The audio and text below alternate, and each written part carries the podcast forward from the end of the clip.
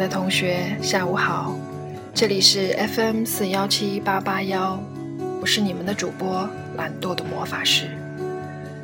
昨天魔都下了一天的暴雨，魔法师的心情非常郁闷，所以没有按时更新节目，真的是非常抱歉。今天雨还在下，但是要再拖延一天的话，魔法师自己觉得良心上实在说不过去。今天有一位朋友给我留言说，以前他每天跑步都会觉得很无聊，但是现在他会提前下载魔法师的节目，这样跑步的时候就不至于那么无聊了。这或许也增添了魔法师继续录制节目的动力吧。当你们觉得无聊、觉得沮丧。觉得心情好或者不好的时候，能够想到来听一听魔法师的节目，魔法师就觉得非常的满足和开心。希望能够永远这样一直给大家讲故事。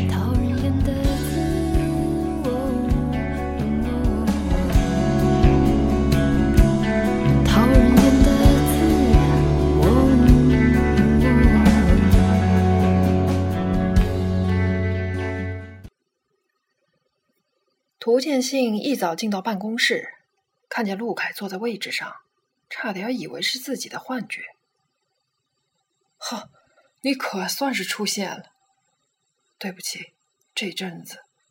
涂建信摆摆手，得得，别跟我解释，我只想知道现在你的事情到底解决没有。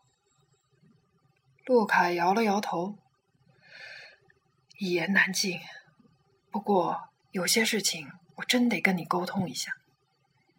涂建信给自己倒了一杯咖啡，说吧，我洗耳恭听。我打算离婚。涂建信刚喝进口的咖啡，噗嗤一声喷了出来。你你说什么？陆凯望着涂建信。这阵子我经常失踪，调查也不顺利。实在是因为私人事情缠身，前前后后你应该也觉察到，我跟佳瑜走得近了。我考虑了很久，这是最好的解决方式。涂建信站在一边没吱声。陆凯的话大大出乎他的意料。他原本对陆凯和佳瑜走得近也有所觉察，但他以为陆凯不过是一时糊涂，有点搞混了私事和公事。现在看来，他简直完全是忘记处事原则了。佳瑜，就是前卫所委托我们调查的那个。涂建新的声音不自然的高了起来，他气糊涂了。案子还没结，负责调查的人倒是和调查对象搞上了。眼下案情扑朔迷离，好不容易有了新的关键信息，他陆凯倒要先忙着结婚了。你这算哪一出嘛？今天我约了佳玉吃饭，你要是方便，我也想让你见见他。毕竟以后大家总是要认识的。没有多余的解释，也没有回旋的余地。陆凯的态度很明确，不管他涂建信反对还是同意，总之他和佳瑜是铁板钉钉定了。涂建信一屁股坐到椅子上，正要发作。转念一想，这陆凯糊涂了，他可不能犯糊涂。这个佳瑜到底是何方神圣，竟然让一致理性的搭档完全抛弃了处事原则？这个女人必须得见见。不管怎样，案子没结，他佳瑜一样是嫌疑人。好吧，见就见，百闻不如一见，我倒要看看这个佳瑜。究竟有什么特别？黄埔一号，陆凯心神不宁的盯着窗外，他时不时掏出手机检查是否有人来电来信。当他再一次掏出手机的时候，对面的涂建信实在忍不住了：“行行行，你别坐立不安了，行不行？这才过了五分钟，女人都比较慢。”陆凯笑笑。他走在外面总是容易走神，我怕他路上赶得急。涂建新叹了一口气：“你就这么喜欢他？”陆凯没答话。涂建新算是看出来了，眼前这个男人已经彻底陷入情网，不能自拔。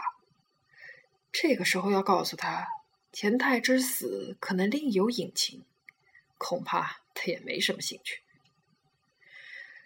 不管怎样，现在这个案子还没结，跟相关人员走太近，这有违我们的原则。我知道，我知道。说实话，这个案子一天不结。我也一天不得安宁，所以我才更要确保佳瑜的安全。这确保安全也不用和他结婚呢，这什么逻辑嘛？涂建新依然不买账。还有，你说要离婚，这能这么简单吗？你……陆凯一抬头，突然看见佳瑜进了酒店门，赶紧打住话头：“我回头再跟你说，今天求求你就别提这些事儿。”佳瑜款款走到两人跟前，对不起，我来晚了。笑盈盈的和陆凯打完招呼，他转向涂建信。陆凯忙站起来，没事儿，才等了一会儿。这个就是我的搭档涂建信。涂建信也跟着站起来，他原本准备好了礼貌客套又带点冷漠的酷表情，但是看见佳瑜的一瞬，他不由得愣住了。佳瑜的确是美丽的，但是比青春靓丽更叫人心动的，是眼神里那种纯真无邪的光芒，如同皎洁的明月在夜空中升起，任何恶意猜忌都瞬间无所遁形。三人落了座，陆凯叫服务员点餐。吃饭的时候，涂建信悄悄观察两人的言谈举止，用默契合拍来形容。恐怕还不够。眼前这两人简直就是天造地设的 soul mate。涂建信最近工作之余正在恶补英语，脑子里突然冒出这么个词组来。看着面前的两人，涂建信原先为陆凯的担心担忧，完全变成了妒忌羡慕。我听陆凯说，小佳你不是魔都人，老家是哪里？哦，我才来魔都两年。老家是个小城市，没什么名气的。佳玉有点害羞，涂建信全然不在意。我地理挺好的，兴许我听说过。小城市好，安静自在，不像这里，整天吵吵嚷嚷，让人心烦。佳瑜笑笑，没吱声。嘿，你是独生子女吗？要有什么姐姐妹妹的，别忘记介绍给我。我和陆凯可是穿一条裤子的好兄弟。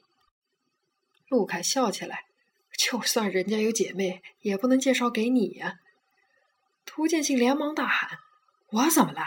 在魔都，像我这么靠谱的男人还真不好找。小佳，你别听他胡说，就他也能找你这么好的，这我更不用说了。真的，我在魔都也有车有房，跟着我绝不会受委屈。”佳瑜摇摇头，可惜我是独生女。没有姐妹，陆凯笑道：“看吧，死心了吧？”涂建信不依不饶：“那表姐妹、堂姐妹什么的也行啊，年纪跟你差不多就行。”佳玉摇摇头：“也没有。”陆凯出来打圆场道：“嗨，攀亲戚也没有你这样急吼拉吼的，害得人家都没顾上吃菜。来来来，我帮你们都盛碗汤，这汤真不错。”陆凯帮两人分别盛汤，佳瑜尝了一口，说道：“以后我们在家也天天煲汤喝，好不好？”涂建信酸溜溜的，还没结婚呢，就这么甜蜜。哎，小佳，你们那儿也喜欢喝汤？佳瑜点点头，嗯，家里每天都要煲汤的。那你是广东人？广东什么地方？不是，我。算是福建人，福建的小城市。涂建信闻言浑身一激灵，酒意顿消。嘉瑜是福建人，福建的小城市，难道？